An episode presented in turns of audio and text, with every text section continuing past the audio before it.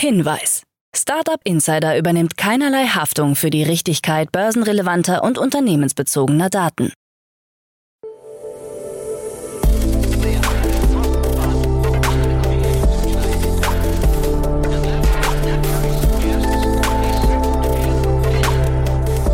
Startup Insider Daily.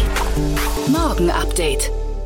Einen wunderschönen guten Morgen und herzlich willkommen zu Startup Insider Daily in der Morgenausgabe am Donnerstag, den 26. Januar 2023. Mein Name ist Kira Burs und wir starten jetzt zusammen in die Woche mit folgenden Themen.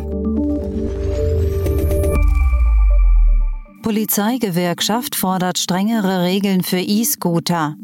EY-Prüfer geben Wirecard-Lizenzen ab. Emma mit Rekordergebnis und US-Justizministerium verklagt Google. Tagesprogramm. Diese Themen erwarten euch gleich. Nach dieser Morgenausgabe geht's weiter mit Investments und Exits. Hier ist Lisa Liu von UVC Partners zu Gast und bespricht mit Jan die spannendsten News aus der Startup-Szene. Am Mittag folgt eine Folge mit Project Eden und am Nachmittag eine Folge mit Waterdrop. Dazu aber später mehr, nach den Nachrichten gelesen von Anna Dressel. Startup Insider Daily. Nachrichten. Polizeigewerkschaft fordert strengere Regeln für E-Scooter. Die Gewerkschaft der Polizei hat sich für strengere Regeln und Kontrollen für E-Scooter ausgesprochen. Es seien, Zitat, Wesenszüge der Anarchie durch das Verhalten der Fahrer bemerkt worden. Selbst grundlegende Regeln eines sicheren Miteinanders würden oft vernachlässigt, heißt es. Fahrern seien Verbote oftmals gar nicht bewusst, insbesondere was die Nutzung unter Alkoholeinfluss betrifft. Überwachung und Bestrafung entsprechender Verkehrsvergehen sollten konsequenter durchgesetzt werden. Der stellvertretende Bundesvorsitzende der Gewerkschaft der Polizei, Michael Mertens, forderte daher, die E-Scooter-Fahrer müssten an eine kürzere Leine genommen werden. Es sei wichtig, Überwachung und Bestrafung entsprechender Verkehrsvergehen konsequent durchzusetzen. EY-Prüfer geben Wirecard-Lizenzen ab. Berichten nach haben vier Wirtschaftsprüfer von EY, die für Wirecard zuständig waren, ihre Lizenzen zurückgegeben. Drei von ihnen sollen verschiedene Jahresabschlüsse von Wirecard einst als hauptverantwortliche Abschlussprüfer unterzeichnet haben. Sanktionen gegen sie durch die Aufsichtsbehörde APAS sind nach der Lizenzabgabe nicht mehr möglich. APAS prüft seit 2020, ob und in welchem Umfang Abschlussprüfer bei ihrer Arbeit für Wirecard Pflichten verletzt haben. Wirecard war im Juni 2020 durch einen milliardenschweren Betrugsskandal in die Insolvenz gerutscht. Unmittelbar davor hatte EY das Testat für das Jahr 2019 verweigert. Emma mit Rekordergebnis. Der deutsche Online-Matratzenhändler Emma hat seinen Umsatz 2022 um 35 Prozent von 645 auf 873 Millionen Euro gesteigert. Das ursprünglich angegebene Umsatzziel hatte bei 800 Millionen Euro gelegen. Im Vergleich zu 2019 hat Emma seine Umsätze knapp versechsfacht. Insgesamt wurden 2,3 Millionen Matratzen verkauft. Per Mail verkündete das Unternehmen, das Wachstum der weltweit führenden D2C-Schlafmarke wurde im Jahr 2022 vor allem durch die globale Expansion beschleunigt. Während Wettbewerber aufgrund des schwierigen wirtschaftlichen Umfelds Insolvenz anmelden mussten, steigerte Emma seinen Gewinn im Jahr 2022 und wirtschaftete das fünfte Jahr in Folge profitabel. Emma bietet seine Produkte in rund 30 Ländern an, unter anderem auch in Geschäften von mehr als 200 Händlern. 80 Prozent des Umsatzes werden aber weiterhin über das Online-Geschäft generiert. US-Justizministerium verklagt Google. Das US-Justizministerium und die Generalstaatsanwälte von acht Bundesstaaten haben eine Kartellklage gegen Google eingereicht. Googles Position im Werbegeschäft soll aufgebrochen werden, insbesondere bei der Vermittlung und Verbreitung von Anzeigen. Der Konzern habe seine beherrschende Stellung in der Online-Werbebranche ausgenutzt, um Konkurrenten zu verdrängen. Jetzt sei Google in der Lage, die Regeln des Marktes selbst zu bestimmen. Mit der Klage soll Google gezwungen werden, einen Großteil seiner Werbetechnologieprodukte zu veräußern. Beamte des US-Justizministeriums beschreiben den Schritt bereits als historisch. Er sei Ausdruck ihrer Gesamtstrategie, die Kartellgesetze des Landes aggressiver durchzusetzen. In einer ersten Stellungnahme erklärt Google, dass mit der Klage versucht werde, im hart umkämpften Sektor der Werbetechnologie Gewinner und Verlierer auszusuchen. Bolt entlässt erneut Mitarbeiter. Insiderberichten zufolge trennt sich das Checkout-Startup Bolt von 10% seiner Belegschaft, was rund 50 Personen betrifft. Insgesamt hat das Unternehmen, das zuvor eine Milliarde Dollar von Investoren erhalten hat, seit Mai 2022 mehr als die Hälfte seiner Mitarbeiter entlassen. Bei einer Betriebsversammlung soll Bolt-CEO Maju Kuruveya erklärt haben, dass einige Wetten nicht aufgegangen seien. Bolt ist nicht zu verwechseln mit dem estnischen Mobilitäts-Startup, das den gleichen Namen trägt. Bolt und andere One-Click-Startups haben zu kämpfen, da größere Konkurrenten wie Shopify damit begonnen haben, ihre eigenen One-Click-Checkout-Buttons für Einzelhändler anzubieten. BlockFi enthüllt versehentlich größere FTX-Verflechtung. Der insolvente Kryptokreditgeber BlockFi hat einem bislang geheimen Finanzbericht zufolge über 1,2 Milliarden Dollar an Vermögenswerten bei der ebenfalls insolventen Kryptobörse FTX gebunden. Das Engagement von BlockFi in Sam Bankman-Frieds zusammengebrochenem Krypto-Imperium war demnach deutlich größer, als es frühere Offenlegungen noch vermuten ließen. Die Verstrickung mit FTX begann bereits im Juli letzten Jahres, als das Unternehmen mit Bankman-Frieds Börse einen Vertrag über eine revolvierende Kreditlinie in Höhe von 400 Millionen Dollar als Teil eines Rettungsgeschäfts abschloss. Anwälte von BlockFi hatten zunächst von geringeren Summen gesprochen. BlockFi hat bislang nicht auf die Vorwürfe reagiert. Shutterstock startet generatives KI-Toolkit.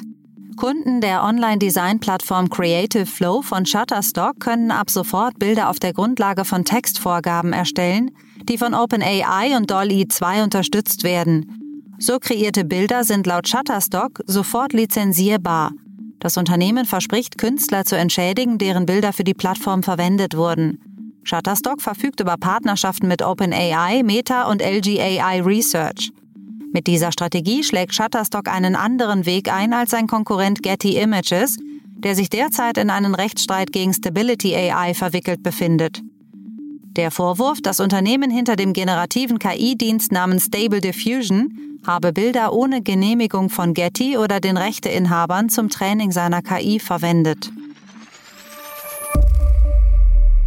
Tesla investiert 3,6 Milliarden in neue Fabriken.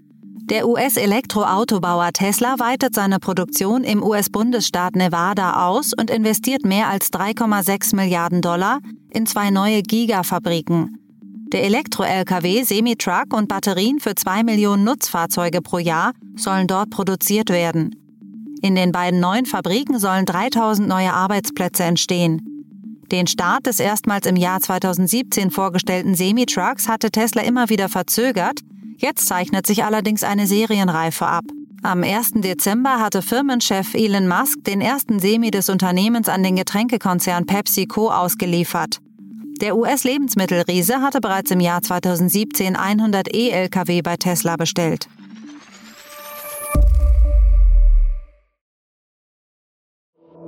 Startup Insider Daily. Kurznachrichten. Das Berliner Femtech-Unternehmen X by X hat bei seiner Pre-Series A Finanzierungsrunde einen siebenstelligen Betrag erhalten. Die genaue Summe wurde nicht öffentlich gemacht. Angeführt wurde die Runde von der Econa AG, der Venture- und Private Equity Gesellschaft eines Berliner Family Office. Gegründet wurde die D2C-Plattform für Frauen 2019 von Peggy Reichelt und Monique Leonard. Das Wiener Fintech Valutico hat bei seiner ersten Finanzierungsrunde einen nicht näher definierten siebenstelligen Betrag aufgenommen. Valutico bietet eine Werkzeugkiste für den modernen Bewertungsprofi. Gegründet wurde das Unternehmen mit Hauptsitz in Wien sowie mit Niederlassungen in den USA und Großbritannien bereits im Jahr 2017. Über 60 Mitarbeiter betreuen derzeit rund 600 Kunden in mehr als 85 Ländern. Das Wiener Startup Revo Foods hat zusammen mit dem schwedischen Foodtech-Unternehmen Mycorena insgesamt 1,5 Millionen Euro von Vinova, der Forschungsförderungsgesellschaft und dem EU-Programm Eurostars erhalten. Revo Foods und Mycorena unterhalten eine Forschungskooperation mit dem Ziel, gemeinsam ein Mykoprotein zu entwickeln, das sich besonders gut für den 3D-Druck eignet. So sollen vegane Fischalternativen besser werden. Das Münchner Startup TopoSense ist zahlungsunfähig. Wie es mit dem im Jahr 2015 von Tobias Bahnemann, Alexander Rudoy und Rinaldo Persicini gegründeten Unternehmen weitergeht, ist unklar. TopoSense hat sich mit Sensorsystemen und Softwareentwicklung beschäftigt. Alpana Ventures, Basing Hall Partners und InQtel gehören zu den Investoren, die zuletzt eine sechsstellige Summe in TopoSense steckten. Der Chef von Instagram, Adam Mosseri, hat eingeräumt, dass die Plattform ihren Nutzern zu viele Videos aufgedrängt hat. Demnach wurde dem Unternehmen vorgeworfen, sich immer mehr an TikTok anzunähern. Die Kritik kam unter anderem von Prominenten wie Kylie Jenner und Kim Kardashian, die gefordert haben, dass Instagram wieder zu Instagram wird. In Zukunft sollen daher wieder mehr Fotos gezeigt werden. Das waren die Startup Insider Daily Nachrichten von Donnerstag, dem 26. Januar 2023. Startup Insider Daily Nachrichten. Die tägliche Auswahl an Neuigkeiten aus der Technologie- und Startup-Szene. Das waren die Nachrichten des Tages, moderiert von Anna. Vielen Dank dafür und jetzt zu unserem Tagesprogramm für heute. In der nächsten Folge kommt wie immer die Rubrik Investments und Exits. Dort begrüßen wir heute Lisa Liu, Investment Manager von UVC Partners. Und Lisa hat zwei Runden für uns analysiert. Zum einen eine Runde aus dem Foodtech-Bereich und zum anderen eine Runde aus dem Agritech-Bereich. Wir freuen uns sehr, dass Lisa wieder zu Gast ist. Mehr zu den spannenden Finanzierungsrunden erfahrt ihr gleich in der nächsten Folge. Um 13 Uhr begrüßen wir Jan Wilmking, Co-Founder von Project Eden, welcher über die Erweiterung der Seed-Finanzierungsrunde in Höhe von 2,1 Millionen Euro berichtet. Das Startup ist ein Foodtech-Startup, welches eine Fasertechnologie zur Herstellung von pflanzenbasiertem Fleisch entwickelt hat. Ein weiteres Foodtech in unserer Liste heute. Mehr dazu um 13 Uhr. Und in unserer Nachmittagsfolge geht's weiter mit Martin Murray von Waterdrop. Martin war bereits schon mal zu Gast bei Startup Insider. Heute geht's über die siebenstellige Investition eines Tennis-Spitzensportlers. Um 16 Uhr erfahrt ihr mehr dazu. Das war's jetzt auch schon von mir, Kira Burs. Ich wünsche euch einen schönen Start in den Tag und wir hören uns bald wieder. Macht's gut.